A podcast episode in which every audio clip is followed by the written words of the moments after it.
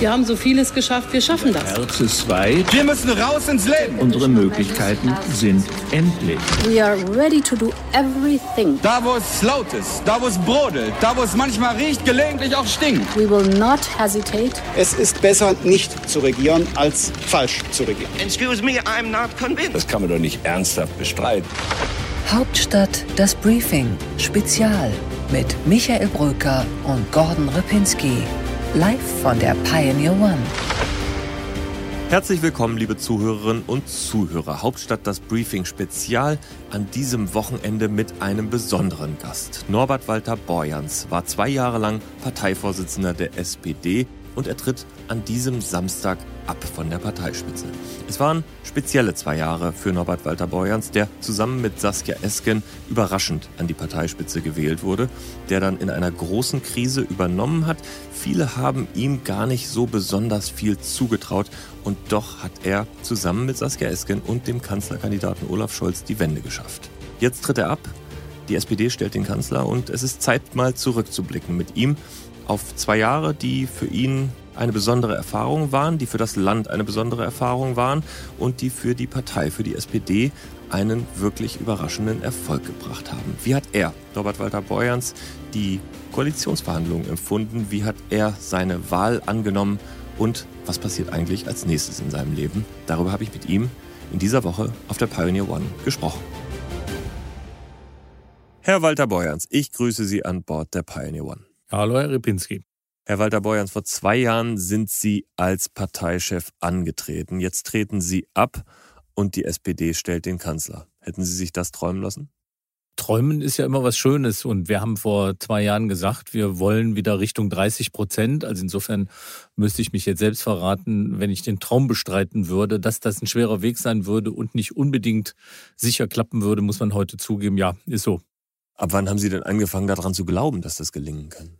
Ja, ich will jetzt wirklich das auch nicht zu klein reden. Ich bin angetreten, weil meine Überzeugung war, äh, und das haben Umfragen ja immer gezeigt, dass rund 30 Prozent der Menschen in Deutschland sagen, äh, von den Werten her stehe ich der Sozialdemokratie in diesem Land am nächsten. Und dann macht man sich ja Gedanken, wenn man immer nur bei der Hälfte der Stimmen ist, wenn eine Umfrage die Frage nach dem, nach dem Sonntagswahlverhalten erfragt. Und dass man dann die Aufgabe sieht und sagt, Leute, wir müssen doch irgendwo die Menschen, die sozialdemokratische Werte hochhalten, überzeugen können, dass diese Partei dafür die richtige ist. Das ist doch wohl ganz normal. Und deswegen war das manchmal, glaube ich, für Außenstehende belächelnswerter als für uns selbst die dann gesagt haben, also ob die das jeweils noch jemals nochmal schaffen, das wissen wir nicht. Also dieses Ziel vor Augen und zu sagen, das müssen wir erreichen und vor allen Dingen auch die Erwartung vor Augen, das wird nicht in einem Sprung gehen und es wird auch nicht kontinuierlich gehen, sondern es wird vermutlich tatsächlich vor einem Wahltag, wenn den Menschen klar wird, Angela Merkel macht nicht weiter. Und es kommt darauf an, dass in diesen schwierigen Zeiten, dass jemand in die Hand nimmt, der Erfahrung hat, der beharrlich ist, der Verbindungen hat, der international geachtet ist dass das erst wirken würde, so einige Monate wenigstens vor der Wahl, das war eigentlich klar. Und äh, dafür gibt es sogar Belege, das habe ich schon mal mit einem Kollegen von der Kamera sogar durchexerziert und das ist gerade mal, weiß ich nicht, acht, neun Monate her. Aber ist es nicht kurios? Sie sind ja auch mit Saskia Esken zusammen als Gegenentwurf zu diesem Olaf Scholz angetreten für die Parteispitze. Und nun ist es ja auch gerade dieser Olaf Scholz, der am Ende diesen Effekt erzielt hat, dass die SPD nämlich wieder die Kanzlerpartei wird. Na, das Antreten war nicht der Gegenentwurf, sondern das war der Entwurf dafür, dass wir gesagt haben, was hat denn das Vertrauen in den letzten Jahren verspielt? Warum sind wir von mal ja, knapp an die 40 oder manchmal sogar drüber, kontinuierlich runtergefallen auf 15 Prozent. Das war ja nicht, dass die SPD in der Regierung nichts geleistet hat. Es ist ja immer wieder gesagt worden, das trägt halt sozialdemokratische Handschrift, die Minister machen eine gute Arbeit. Aber wir haben nach der Wahl 1998 in den Folgejahren eine Enttäuschung produziert bei vielen, die 1998 eine Hoffnung in die Sozialdemokratie gesetzt haben, die, obwohl sie lange, die Kerbe und die Scharte lange ausgewetzt war, nachgehalten hat. Und wir haben immer wieder gesagt, wir müssen jetzt mal klarstellen, wir argumentieren nicht aus der großen Koalition heraus als Regierungssprecher, sondern wir sind die, die sozialdemokratische Impulse, ein sozialdemokratisches Profil entwickeln, gemeinsam und das reintragen. Und ja, das haben wir bei unseren Konkurrenten nicht so gesehen wie bei uns und haben gesagt, deswegen wollen wir antreten. Aber es war klar, dass zu denen, die in dieser Regierung eine sehr gute Arbeit machten, allen voran der Vizekanzler und Finanzminister gehörte. Also es war kein weiter Weg nach dieser Klarstellung, wie wir kommunikativ vorgehen wollen und inhaltlich uns positionieren wollen, diesen Schulterschluss mit den handelnden Ministerinnen und Ministern suchen. Aber trotzdem war es ja so, sie sind spät ins Rennen gekommen, damals zusammen mit Saskia Esken und ja auch unterstützt von Kevin Kühnert, der ja nun wirklich einer war, der eben No GroKo, Nikolaus ist GroKo aus, der genau das tatsächlich immer wieder gesagt hat, dass es das Wichtigste ist. Und dann, wenn wir uns auch dran erinnern, dass das Fernsehduell gegen Olaf Scholz und Clara Geiwitz, da haben sie immer wieder gesagt, wir müssen es anders machen, wir dürfen diese GroKo ja. so nicht weiterführen. Wir wollen es anders machen als Olaf ja. Scholz. Also erstens behaupte ich, wir haben es auch nicht, äh, wir haben es auch nicht so weitergemacht, sondern wir haben in den Monaten sogar schon vor der Corona-Krise, es war ja nicht viel.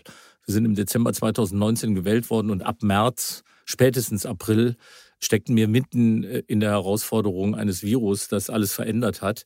Aber wir haben davor schon ganz klar gesagt, die Regierung hat das, was alle merkten, dass in diesem Land viel zu wenig investiert wird, dass wir in der Digitalisierung hinter anderen Industrieländern zurückhinken, dass unsere Verkehrswege marode sind bis zum Abwinken, dass Schulgebäude in einem Zustand sind, die man anderen äh, Menschen aus anderen Ländern nicht gerne zeigen würde, dass wenn dieser Staat nur guckt, eine schwarze Null zu haben, aber ansonsten nicht zu investieren, dann schiebt er wirklich Lasten in die Zukunft. Und da hatten wir eine Debatte, die war nicht davon geprägt, dass wir alles gemeinsam gleich gesehen haben. Und das finde ich ist für mich das Wichtige, dass man in dieser sehr debattierfreudigen SPD mal eins überwindet, dass jemand, der eine andere Meinung hat, unter dem gleichen großen Ziel sofort jemand ist, mit dem man auch persönlich nicht kann da muss ich sagen, da habe ich in meinem gesamten Leben auch äh, noch als nordrhein-westfälischer Finanzminister ganz andere Erfahrungen gemacht. Ich habe beispielsweise gegen ein Schweizer Abkommen, Steuerabkommen der Bundesrepublik mit der Schweiz gekämpft und es auch zu Fall gebracht. Und mein größter Gegenspieler war der damalige Schweizer Botschafter, mit dem bin ich heute befreundet. Also mich hat nie etwas davon abgehalten, mit Menschen menschlich und persönlich gut klarzukommen, obwohl ich den bis zum letzten Punkt was entgegenhalte in der sachlichen Debatte. Und das war eben auch mit Olaf, mit anderen, äh, mit denen wir im Wettbewerb waren, so. Aber es war auch eine super Grundlage, anschließend zu sagen, so, und jetzt haben wir eine Entscheidung und jetzt gehen wir auf dieser Ebene gemeinsam voran. Ist das denn so? Würden Sie das auf Olaf Scholz vielleicht auch so sagen, dass Sie zuerst ein Gegner waren und jetzt befreundet sind? In der Sache haben wir unterschiedliche Positionen vertreten. Nur war es bei mir so, dass ich äh, Olaf Scholz ja nicht erst in diesem Wettbewerb kennengelernt habe. Ich habe in der Zeit als Finanzminister mit dem damaligen ersten Bürgermeister der Hansestadt Hamburg viel zu tun gehabt. Wir haben schon 2013 gemeinsam in den Koalitionsverhandlungen gesessen, äh, in der Arbeitsgruppe Finanzen. Also wir hatten einen persönlichen Draht zueinander. Aber wir hatten in dieser Auffassung was ist eigentlich solide Finanzpolitik, durchaus auch unterschiedliche Positionen.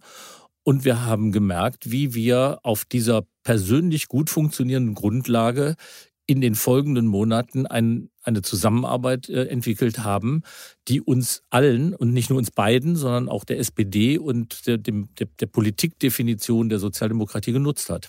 Mhm. Sie haben gesagt, Finanzpolitik, da haben Sie eine unterschiedliche, einen unterschiedlichen Ansatz gehabt mit Olaf Scholz. Er hat sich ja am Ende im Prinzip mit seinem Ansatz durchgesetzt, denn Steuererhöhungen, die Umverteilung, die Sie sich gewünscht hätten, die gibt's nicht mit dieser Koalition. Die Position, dass wir, um eben in der Mitte Bürgerinnen und Bürger zu entlasten, ohne sie aus der anderen Tasche wieder dafür zahlen zu lassen, durch Leistungsminderung des Staates oder durch Abgaben anderer Art, sondern dadurch, dass die ganz hohen Vermögen äh, und Einkommen mehr beitragen. Das war ja nicht eine Position, wo Olaf Scholz die eine und ich die andere vertreten haben. Die haben wir gemeinsam in unserem Wahlprogramm entwickelt und sie ist nicht durchgekommen, weil die FDP dafür nicht zu haben war. Aber das war kein Punkt, wo man sagen muss, Olaf Scholz saß da jetzt und war froh, äh, dass die FDP es verhindert hat, weil er es auch nicht wollte. Wir haben gerade vor wenigen Tagen jetzt nochmal darüber gesprochen und haben gesagt, das ist sicher einer der Teile, der uns was gekostet hat, mich persönlich ganz besonders, weil es für mich auch ein Schwerpunkt ist, äh, dass ich sage, der Zusammenhalt in dieser Gesellschaft erfordert es, dass wir sicherstellen, dass Arm und Reich nicht immer weiter auseinanderdriftet. Aber wir hatten an diesem Punkt eine gemeinsame Haltung, die wir in den Koalitionsgesprächen so nicht durchgesetzt haben. Man muss allerdings dazu sagen, wir haben trotzdem eine Menge für kleine und mittlere Haushalte an anderer Stelle erzielen können. Mindestlohn, auf bezahlbaren Wohnraum zu setzen, mehr zu tun für Kinder, Kindergrundsicherung, so dass man nicht sagen kann, das ist praktisch ganz aufgegeben worden. Aber das Instrument, steuerlich etwas zu verschieben, haben wir an dieser Stelle nicht durchsetzen können. Das stimmt. Wenn Sie sagen, Sie waren da eigentlich mit Scholz einer Meinung, ist der Bundeskanzler eigentlich viel linker, als man ihn von außen wahrnimmt? Das hat er mal so, ich weiß jetzt, ich will noch nicht mal sagen zum Spaß, aber in vielen Gesprächen, die wir geführt haben, hat er das genauso gesagt. Äh, und das ist ja immer ganz gefährlich, weil links gilt ja immer was als was ganz Furchtbares.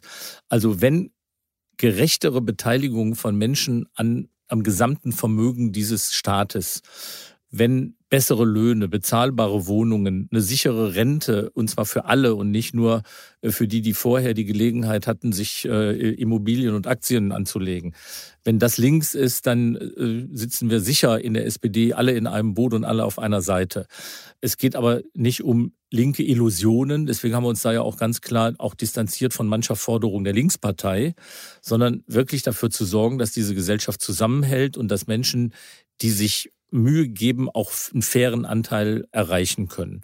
Und da hat Olaf Scholz auf mich nie in Zweifel gelassen, dass er dafür genau diese Gruppen in der Gesellschaft ja, dass er Herzblut dafür hat. Und er ist doch derjenige gewesen, der ganz stark dieses Thema Lohnerhöhung für 10 Millionen Menschen mit dem Mindestlohn, Rente, Wohnen, Kinder thematisiert hat aus einem ja insgesamt noch viel breiteren Wahlprogramm, das wir aufgestellt hatten. Sie haben gerade gesagt, Sie haben sich nochmal mit ihm letztens unterhalten. Jetzt treten Sie ab als Parteivorsitzender. Es ist auch ein Moment, in dem man vielleicht gemeinsam nochmal zurückschaut. Haben Sie sowas wie ein Abschlussessen oder ein Abschlussgespräch mit ihm geführt? Also erstmal, wir, wir unterhalten uns viel. Wir telefonieren viel. Wir haben es ja durchgehalten über die gesamte Strecke, dass wir im Kreis von äh, den beiden Parteivorsitzenden, dem Kanzlerkandidaten, dem Fraktionsvorsitzenden, dem Generalsekretär mindestens zweimal die Woche eine Telefonschaltkonferenz äh, gemacht haben, die nur die Grundlage war für all das, was dann an Einzelgesprächen an verschiedenen Stellen ja noch dazu kam. Und äh, ja, natürlich setzt man sich jetzt mal zusammen. Das haben wir letzte Woche beispielsweise, als wir auch über den Koalitionsvertrag gesprochen und dann ja auch abgestimmt haben, dass man sich nochmal hinsetzt und sagt, was hätten wir gerne noch ein bisschen mehr betont, aber eben auch in dem guten Gefühl, 98,8 Prozent der Delegierten haben für diesen Koalitionsvertrag gestimmt. Und das war doch auch nochmal ein Zeichen, dass nur wir zusammen eine Chance hatten, eine Partei so geschlossen hinter ein Vertragswerk zu bringen. Das hätte kein Olaf Scholz alleine machen können. Es hätten aber auch keine Saskia Esken und Norbert Walter Borens alleine machen können. Wenn wir da nicht glaubhaft in der Partei gezeigt hätten, ja, die können Wettbewerb gegeneinander, aber unter dem gemeinsamen Ziel der sozialdemokratischen Werte und dann verständigen die sich und gehen gemeinsam voran, dass das so honoriert worden ist. 96 Prozent haben ja auch für Olaf Scholz als Kanzlerkandidat äh, nochmal gestimmt bei dem Sonderparteitag. Das hat doch alle zum Staunen gebracht. Die haben doch alle gesagt, so kennen wir doch keine SPD. Also ich war mehr als zwei Drittel für eine Sache, das ist doch gar nicht zu machen. Ne? Aber wirklich streiten zu können und dann sagen zu können, die, ich sag jetzt mal, Frontleute dieses Streits zeigen dann dem ganzen Rest, dass sie jetzt ehrlich zusammenstehen. Das ist auch für mich nach wie vor, nach zwei Jahren, eine unglaublich schöne Erfahrung.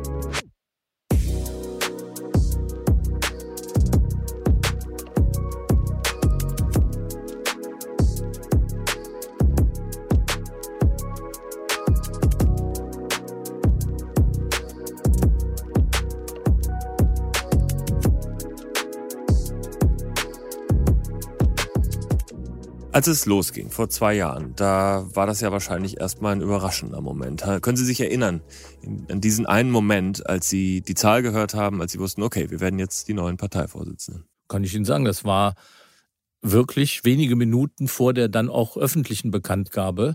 Ich bin an diesem 30. November 2019 mit dem ICE von Köln nach Berlin gefahren und habe im Zug gesessen und habe gedacht, 50-50.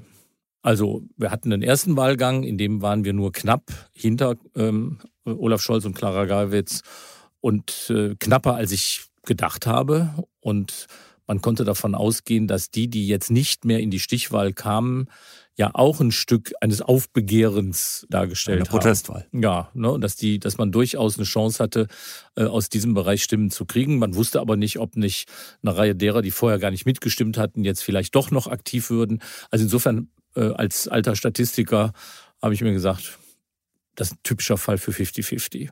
Also mich hat es nicht völlig vom Hocker gerissen, aber ich wäre auch nie davon ausgegangen, das ist eine sichere Geschichte. Und dann haben wir beide, wie das so in Wettbewerben oft ist, wie man sich vorstellt. Wir hatten getrennte Räume, in denen wir uns aufgehalten haben und die damalige kommissarische Vorsitzende äh, Malu Dreyer ging äh, der Reihe nach in die beiden Räume und hat den Kontrahenten mitgeteilt, wie das Ergebnis war und äh, sagte dann äh, zu uns, äh, ja, herzlichen Glückwunsch.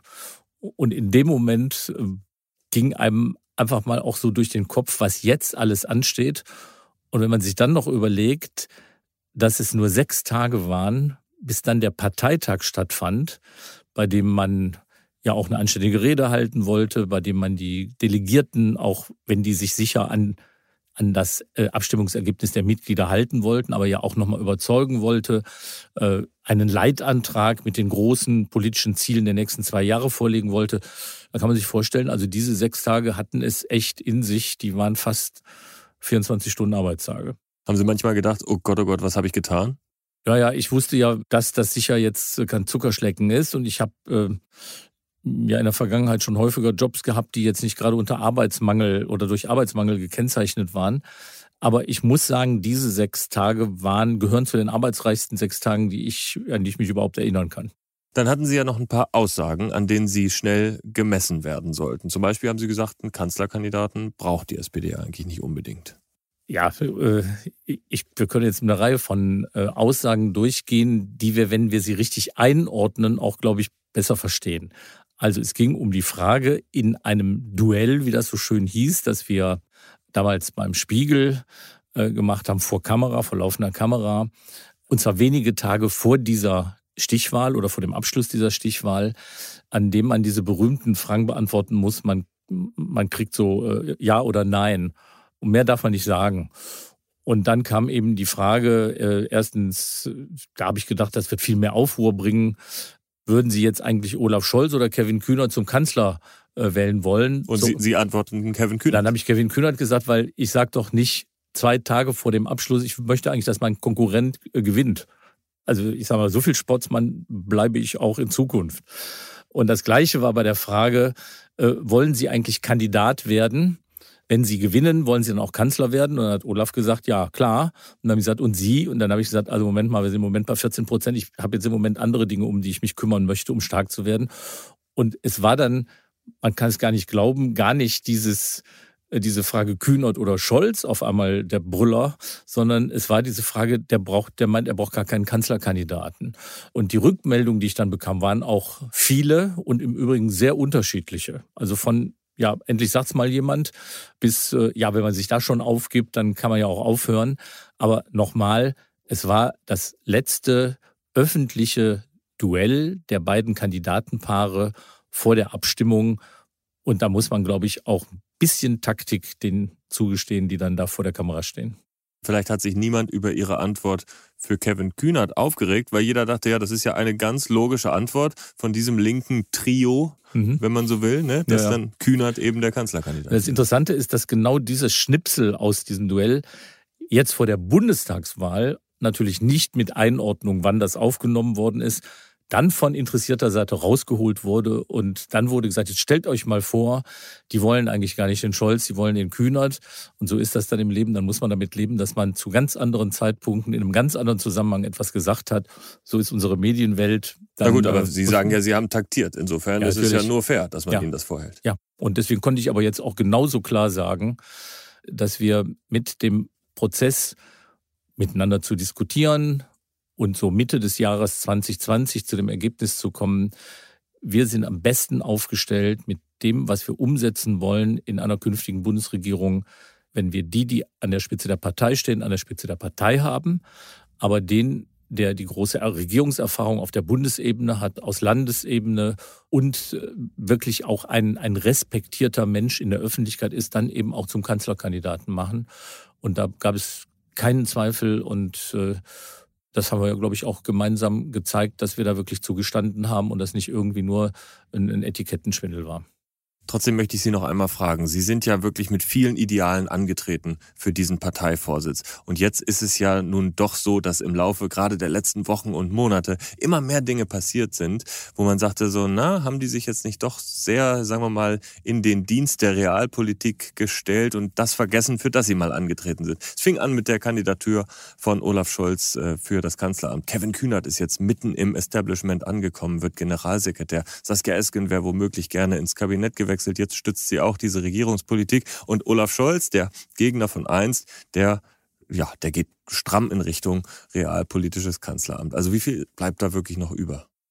Also das könnte man jetzt alles, was Sie gerade aufgezählt haben, auch völlig anders einordnen. Also, dass Sie mir jetzt sagen, Kevin Kühnert ist ja jetzt gar nicht mehr Kevin Kühnert und wird jetzt Generalsekretär, sehen ja andere ganz anders. Die sagen, guck mal, jetzt kommt der Kühnert doch noch als Generalsekretär. Also ist es doch genau äh, das andere, was sich durchgesetzt hat. Also jetzt können wir uns schön drüber streiten. Ich habe Kevin im Übrigen schon noch als Juso-Bundesvorsitzender und bevor ich kandidiert habe, als jemanden kennengelernt, der ja gerade auch äh, das ältere Publikum durchaus angesprochen hat, weil er ein zwar klar pointierter und pointierender junger Vertreter der Jugendorganisation der SPD war, aber eben auch sehr umsichtig und sehr einordnend in große Zusammenhänge. Und deswegen glaube ich nicht, dass sich äh, Kevin Kühnert da groß verändert hat. Und ich glaube aber eben auch, dass er dem, dass er in Wirklichkeit dem Buhmann-Bild, das von ihm gezeichnet wird und wurde, auch nie entsprochen hat. Aber für mich jetzt wirklich eine ganz wichtige Person sein wird als Generalsekretär, weil er in der richtigen Mischung SPD-Profil herausarbeiten und wahren kann, auch in einer solchen doch sehr vielschichtigen Koalition, ohne dass man erwarten muss, der macht jetzt immer die Opposition zur Regierung. Also insofern finde ich, ist das eine unglaublich gute Entscheidung der beiden, die jetzt Vorsitzenden werden sollen und wollen. Und das ist ja auch etwas, was nicht ein scheidender Vorsitzender macht, aber der kann sich, glaube ich, leisten zu sagen, die haben da richtig, einen richtig guten Vorschlag gemacht.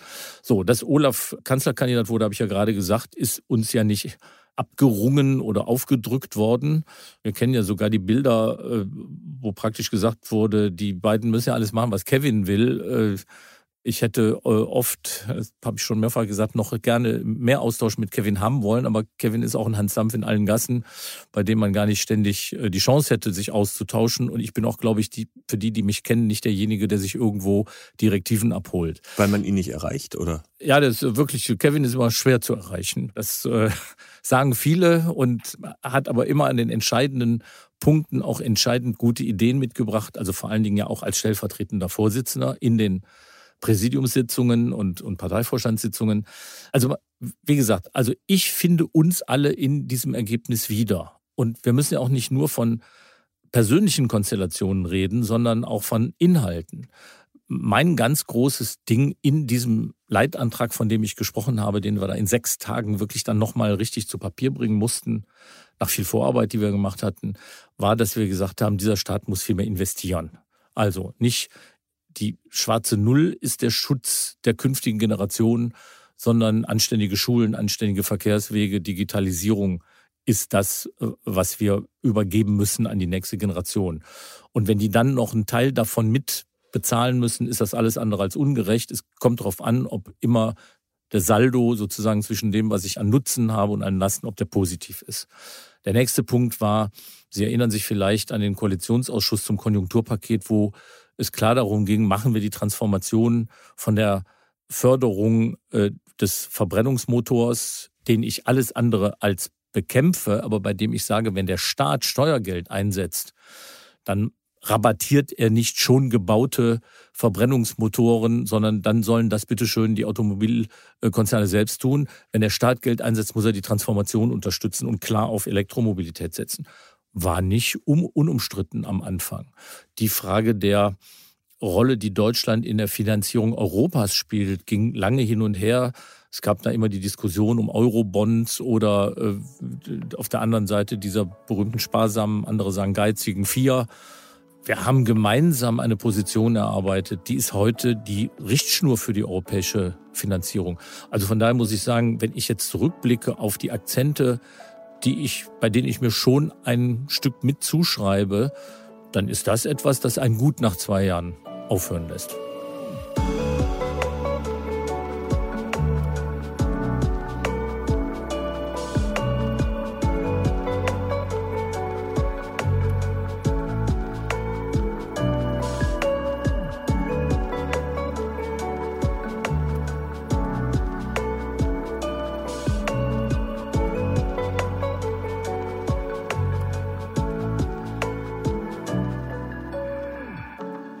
Dann kam irgendwann der Zeitpunkt, als die Koalitionsverhandlungen beginnen konnten. Die SPD war stärkste Partei, es äh, sortierte sich langsam und äh, die Ampelgespräche, die ersten, waren so, dass man in die Koalitionsverhandlungen übergehen konnte.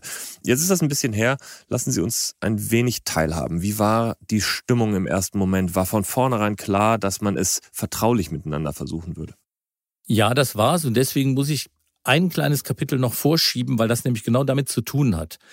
Denn neben den inhaltlichen Positionen, die wir gemeinsam geschärft haben und neben den Personen, die dann eine Rolle gespielt haben und jetzt in der Zukunft eine spielen wollen und sollen, gab es noch etwas anderes, nämlich eine veränderte Kultur in der Führung dieser Partei und zwischen der Führung der Partei und der Basis.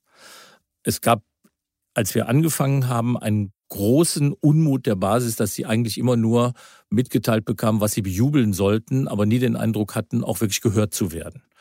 Wenn Sie heute fragen, wie das Wahlprogramm der SPD zustande gekommen ist, bis zu der Diskussion des Koalitionsvertrages, dann werden Sie sehen, wir haben immer wieder online und auch direkt Diskussionsrunden mit der Mitgliedschaft gemacht, auf allen Ebenen.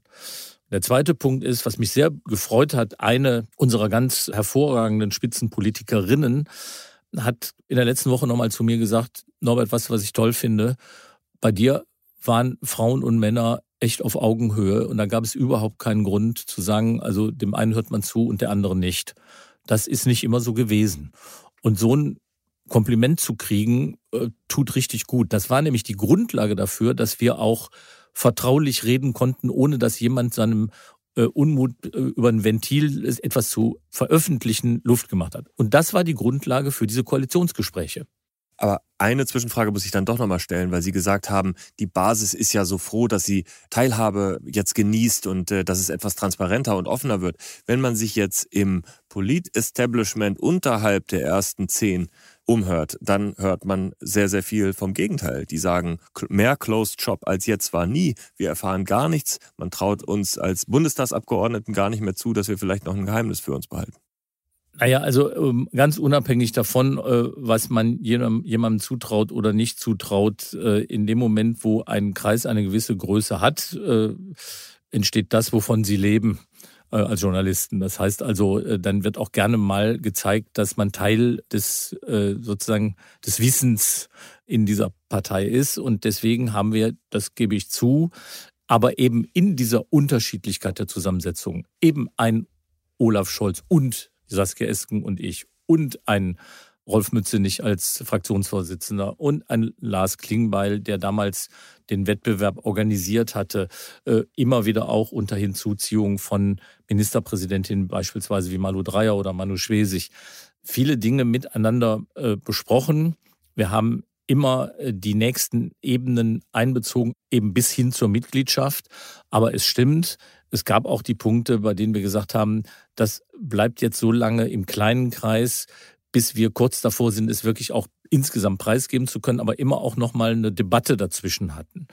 Und äh, das Ergebnis war dann auch immer genau in diesem Punkt, war es dann auch öffentlich. Also das ist auch nichts, was man jemandem vorwerfen kann. Aber der Glaube, wir haben jetzt eine Fraktion von 206 Leuten, man diskutiert etwas mit 206 plus x Personen und dann geht man nach Hause und sagt, das bleibt aber bis nächste Woche jetzt mal unter uns, ist, glaube ich, ziemlich illusionär. Und insofern kann ich nur noch mal sagen, also dieser Austausch, aber eben auch die Klarheit, es wird offen miteinander geredet. Es gibt nicht einen, der mehr und weniger zu sagen hat. Aber dafür ist dann auch klar, es bleibt erstmal unter uns, war auch die Maßgabe für die Sondierungsgespräche mit Grünen und äh, FDP und war auch da am Ende wieder auch äh, die Maßgabe eines relativ kleinen Kreises von elf Personen, der sich zusammengesetzt hat und gesagt hat, so den, den letzten Schliff werden wir anbringen und werden dann auch äh, wieder informieren. Aber wir waren immer so gemischt, dass man nicht hätte sagen können, da ist ja jetzt immer nur ein Teil der Partei vertreten und der andere Teil wird irgendwie außen vor gehalten. Hm. Dann ging es in die Koalitionsgespräche und äh, da trafen sehr, sehr unterschiedliche Charaktere aufeinander. Annalena Baerbock, Robert Habeck auf der einen Seite, Olaf Scholz, Sie beiden, die Parteivorsitzenden, Saskia Esken und äh, Norbert Walter Beuerns, dann Christian Lindner, der ein ganz anderer Charakter nochmal ist. Wie hat man das zusammenbekommen? Wer hat da sozusagen, welches waren die ersten Worte, die vielleicht auch schon dazu geführt haben, dass diese Gruppe eine Art Einheit wird? Also erstmal hatten wir von vornherein auch schon im Vorfeld ein ganz anderes Klima, als ich es beispielsweise aus den Koalitionsausschüssen mit CDU und CSU kenne. Es fängt bei der Kleinigkeit an, dass wir überwiegend schon beim Start der Gespräche beim Du waren, äh, es mit dem Rest, der noch nicht dabei war, relativ schnell geklärt hatten, ohne dass dabei die sachliche Härte genommen worden wäre. Also auch wirklich so, dass man miteinander ringen konnte und zwar manchmal eine Stunde über einen Satz, aber dabei trotzdem mit Christian und Marco oder äh, Annalena und Robert äh, gesprochen hat. Und das ging nicht nur mir so, es ging den anderen umgekehrt ganz genauso. Und das hat erstmal eine, eine ganz andere Grundatmosphäre gegeben. Ja, wir haben sehr unterschiedliche Charaktere. Auch da hat sich nochmal gezeigt, da gibt es überhaupt keinen Zweifel, was für ein hervorragender Verhandler für die Gesamtheit, also nicht als Ecke eines Dreiecks äh, ein Olaf Scholz ist. Also der wirklich die Gabe hat äh, und, äh, und auch, auch wirklich für alle drei zusammen ausspielt, dass er die Positionen einer FDP, der Grünen und der SPD vermittelnd zusammenbringen kann und gleichzeitig dabei auch ergebnisorientiertes Linie wahrt und so weiter. Das war zum Beispiel ein Punkt, da hatte nie einer ein Problem anzuerkennen, dieser künftige Kanzler spielt hier auch eine ganz besondere Rolle. Lassen Sie uns mal ein bisschen Einblick haben. Wie hat er das gemacht? Was zeichnet dieses Verhandlungsgeschick von Olaf Scholz genau aus? Können Sie mal ein Beispiel sagen? Ja, das fängt damit an, dass er ein absolut erfahrener, ich sage es jetzt mal, Abschichter von Problemen ist. Das heißt, dass wenn Sie wissen, wir kommen hier zusammen und es gibt jetzt mindestens fünf, sechs, acht, zehn, zwanzig Punkte, in denen es doch sehr unterschiedliche Ausgangspositionen gibt, wirklich erstmal ganz klar erkennen zu lassen, ich sitze hier jetzt nicht, um euch anderen alle über den Tisch zu ziehen und ich komme jetzt mit irgendeinem Trick und anschließend stellt ihr plötzlich fest, äh, jetzt hat er uns äh, gekauft, sondern ganz offen klarzustellen, wo liegen diese Probleme und in der Lage zu sein, zu sagen, was sind eigentlich die, die man erstmal ein Stückchen zur Seite lässt, weil die brauchen vielleicht auch ein bisschen länger. Und welchen Bereich kann man mal so miteinander besprechen, dass man weiß, hier liegt ja eigentlich eine ganz große gemeinsame Grundlage. Es schafft Vertrauen, es schafft ein, eine, eine Gesprächsatmosphäre, die positiv ist, mit der man dann anschließend auch an Dinge rangehen kann, die kritischer sind. Und die manchmal auch kritischer ja gar nicht zwischen den beiden anderen sind und gar nicht unbedingt ein, ein kritischer Punkt für die SPD sind. So, ich selbst sage für mich auch, ähm, das war ja auch nochmal eine ganz ungewöhnliche Erfahrung, als die Verhandlungen anfingen und die Sondierung zu Ende war, hatte ich ja auch bekannt gegeben, äh, nicht wieder als Vorsitzender antreten zu wollen.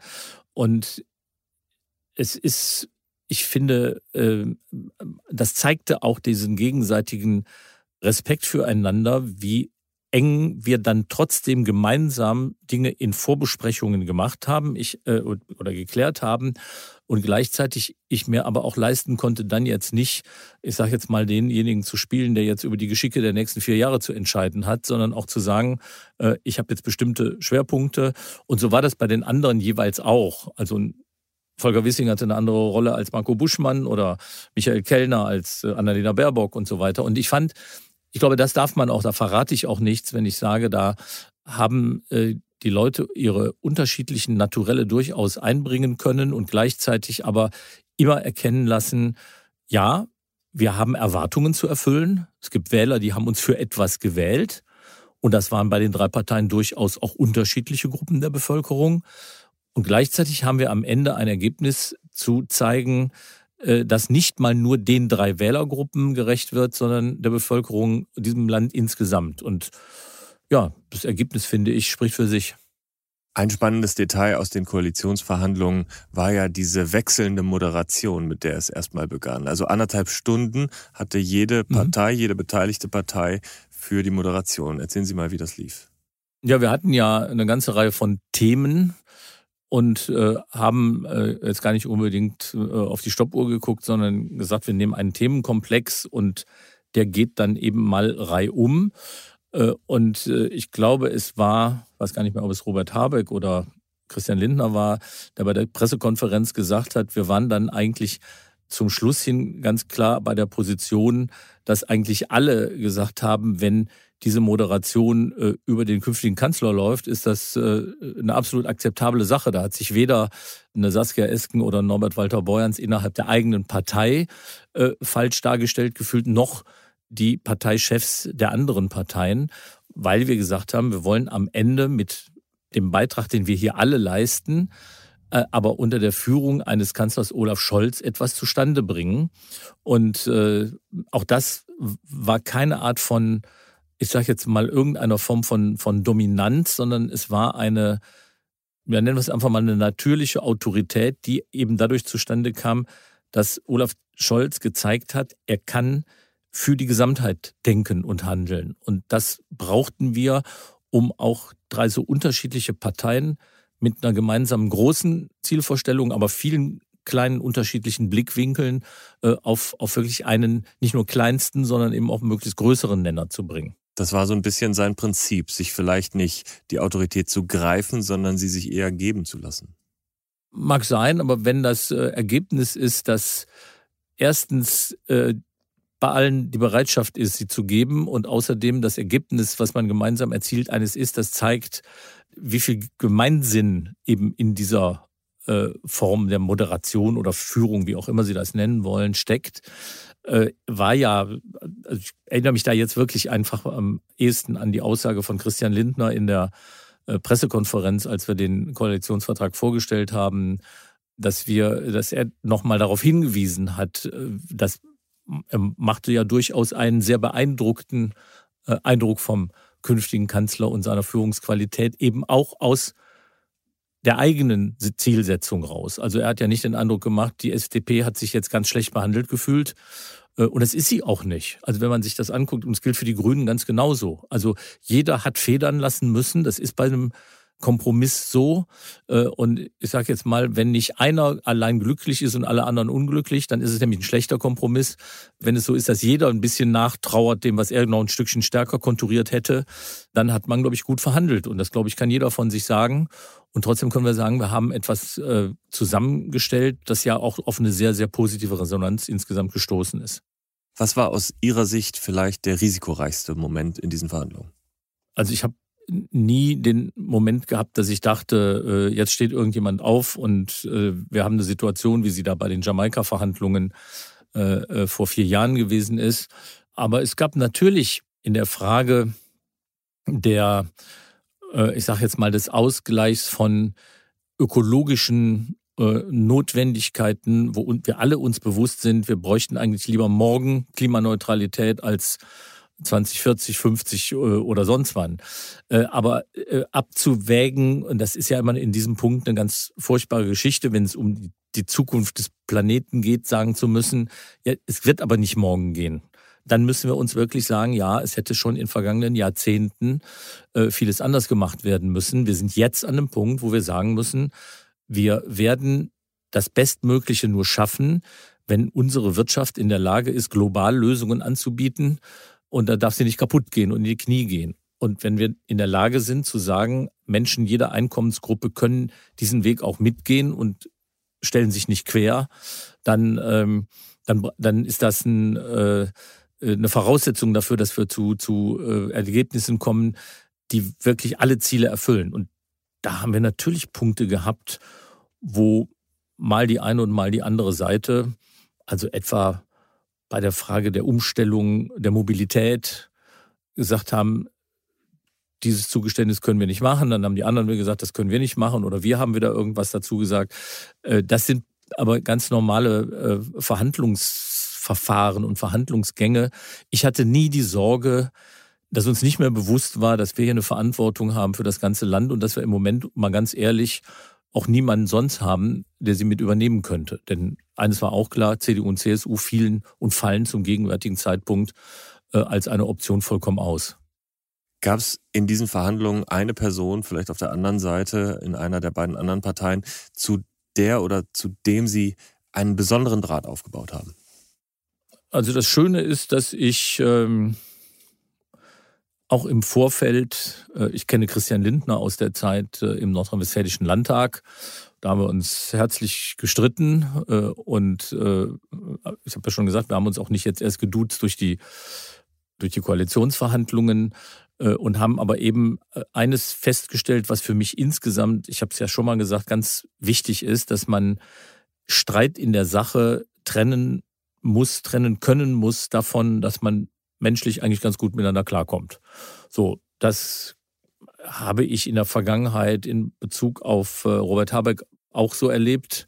Ich habe andere in diesem Zusammenhang erst besser kennengelernt. Also Marco Buschmann kannte ich vorher so nicht. Äh, Habe ihn kennengelernt als einen sehr, äh, ich sage jetzt mal, äh, juristisch sattelfesten äh, Verhandler, was mir mal einen gewissen äh, Respekt abnötigt, weil ich als Ökonom äh, kein Jurist bin und immer äh, sehr beeindruckt bin, wenn jemand sämtliche Einwände und Paragraphen auswendig kennt.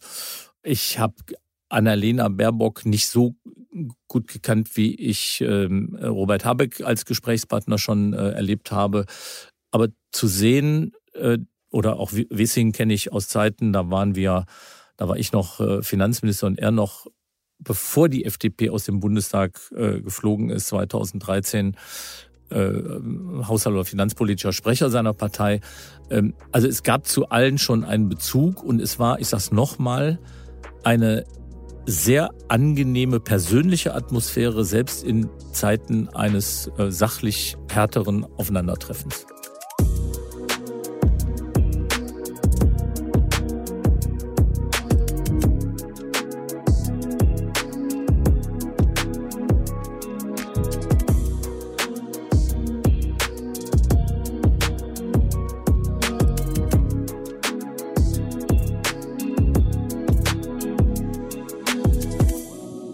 Jetzt naht der Abschied. Nächste Woche sind Sie nicht mehr Parteivorsitzender. Wenn Sie so wollen, stehen Sie in einer Reihe mit Willy Brandt, mit Hans-Jochen Vogel, mit Gerd Schröder, mit Kurt Beck. Wie fühlt sich das für Sie an? Also bei Wikipedia ist das so. Und äh, unter den Lebenden wird es zumindest so sein bei den nächsten Parteitagen. Ne? Ich gehe ja mal davon aus, dass ich dann genauso eingeladen werde wie alle anderen. Ansonsten bin ich, äh, glaube ich, kennen mich diejenigen, die mich kennen, gut genug, dass mich, äh, ich sage jetzt mal, diese protokollarischen Fragen nie getrieben haben, sondern dass ich etwas erreichen wollte. Ich habe einfach ein gutes Gefühl, wir haben darüber gesprochen, eine ganze Reihe von inhaltlichen Schärfungen mit vorangetrieben zu haben, eine Kultur des Umgangs miteinander verändert zu haben und äh, jetzt in der Hoffnung zu sagen, äh, das ist ein Punkt, an dem kannst du gut einen Schlusspunkt setzen, der gleichzeitig Anfang von etwas Neuem sowohl als äh, SPD als Regierungspartei und Kanzlerpartei ist, aber eben auch äh, mit einer neuen und in jedenfalls, ähm, was jetzt meinen Nachfolger angeht, dann auch eine neue Generation äh, ist und dadurch wirklich Kontinuität und Wandel, was wir ja immer sagen, was so wichtig ist, dass man nicht einfach Brüche macht, sondern einen Aufbruch macht, dass wir das auch in dieser Neuaufstellung der SPD so sehen können. Also insofern ist das so verrückt, das klingt ein, eine sehr enge Verbundenheit mit dem, woran ich ja zwei Jahre teilnehmen konnte und mich beteiligen konnte, aber gleichzeitig äh, äh jetzt keine Traurigkeit, sondern wirklich zu sagen, das war eine ganz bewusste Entscheidung. Und was mich besonders freut, das muss ich sagen, wie viele egal ob führende oder aus der breiten Mitgliedschaft kommende Parteimitglieder äh, mir Mails schreiben oder mich anrufen und sagen, du hast für uns da einen ganz wichtigen Beitrag zugeleistet. Und zwar wirklich auch diejenigen, denen man sagen würde, die kommen sonst aus einem ganz anderen Flügel oder einer anderen Strömung äh, der Partei. Und das war mir immer wichtig, dass man irgendwo nicht nur einen kleinen Teil, für den man selbst steht oder bei dem man zugeordnet wird, jetzt zum, zum Besten kommen lässt und die anderen sollen gucken, wo sie bleiben, sondern dass dieser Anspruch zusammenzuführen offenbar ein Stück gelungen ist. Habe gerade heute noch wieder eine Reihe von SMS gekriegt und ähm, ja, das macht ein gutes Gefühl zu sagen, so jetzt kommen mal die Neuen ran. Und äh, eines möchte ich nicht äh, anschließend, weil Sie davon ja gesprochen haben. Es gibt ja nicht nur die ganz lange Geschichte der SPD-Vorsitzenden, es gibt ja auch die, die dann gerne in Talkshows erzählen, was die, die Gegenwärtigen alle falsch machen. In die Reihe würde ich mich jetzt ungern einreihen. Und trotzdem ist es ja jetzt eine erfolgreiche Zeit für die SPD. Es wäre auch eine Chance, nochmal weiter mitzugestalten. Haben sich nicht mal einmal zwischendurch gedacht, ach, wäre auch schön, jetzt Minister zu sein oder weiter Parteichef zu sein? Ich war sieben Jahre äh, unglaublich gern äh, Finanzminister, also Minister in einem durchaus wichtigen äh, Ministerium eines äh, des größten Bundeslandes und äh, ich weiß, wie anstrengend das ist, aber auch was für eine Erfüllung einem das gibt und ich hätte 2017, wenn wir da nicht die Wahl verloren hätten, gerne auch noch ein Stückchen weitergemacht. Aber ich gehöre auch zu den Menschen, die ganz nüchtern rangehen und sagen, ich bin 69 Jahre alt, ich äh, habe ein schönes Privatleben und auch Hobbys außerhalb der Politik.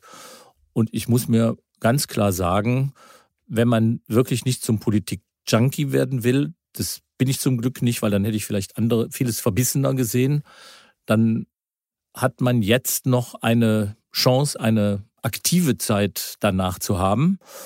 Und wenn man wirklich eine Arbeit getan hat und nicht mittendrin geht und sagt, macht doch jetzt, was ihr wollt, ist das ein gutes Gefühl, auch diesen Wert zu erkennen. Ich habe zu viele erlebt, die äh, dann nicht mehr runterkamen und die, wenn sie dann irgendwann runter mussten, daran auch zerbrochen sind. Ich habe das gute Gefühl, äh, ich kann einen Abschluss vorweisen, was gut gelaufen ist und ich kann auch wirklich noch was Privates aktiv machen, weil ich mich fit fühle. Das könnte vielleicht in fünf oder zehn Jahren ganz anders aussehen. Und so ist das im Leben nun mal. Ähm, man sollte nicht davon ausgehen, dass man äh, mit 90 noch Radtouren macht. Was wäre denn das Erste oder was ist das Erste, was Sie dann vielleicht tatsächlich nächste Woche angehen?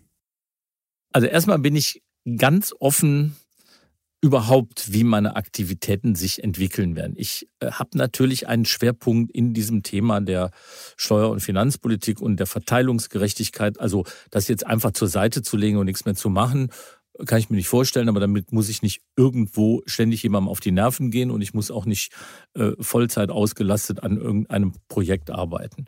Ich habe ein anderes äh, Hobby. Ich äh, behaue gerne Marmor äh, als Hobbybildhauer. Es ist in den letzten Jahren viel zu kurz gekommen. Macht man eher nicht im Winter, ist eher wieder was für den Sommer. Ich habe Freunde in Norwegen, das ist wieder eher was für den Winter. Das kann ich mir auch mal vorstellen. Ich habe, bevor ich Vorsitzender wurde, nachdem ich Finanzminister war, mal ein Buch geschrieben, also ein paar Gedanken niederzulegen. Aber wie gesagt, nicht in Form von, von Abrechnung, sondern von Erfahrung und Chance oder dem, was weitergebenswert ist, mal äh, festzuhalten. Also gibt es jetzt so viele Sachen, dass ich mir sagen muss, ähm, bislang ist immer was Spannendes daraus entstanden, ohne dass ich dafür mich vorher hingesetzt habe und habe mir genau einen Plan gemacht. Norbert Walter Beuerns, dann wünschen wir Ihnen alles Gute für den Parteitag und für die Zeit danach und dass wir uns dann in anderer Rolle vielleicht hier auf der Pioneer One wiedersehen. Das zum Beispiel ist auch ein Spaß, ne? dass man sich dann wirklich über Dinge unterhält, nicht über Personen und Besserwisserei, sondern wirklich nochmal bestimmte Themen angeht. Und ja, wenn es hilft, bin ich dabei. Herzlichen Danke. Dank. auf Wiedersehen. Tschüss.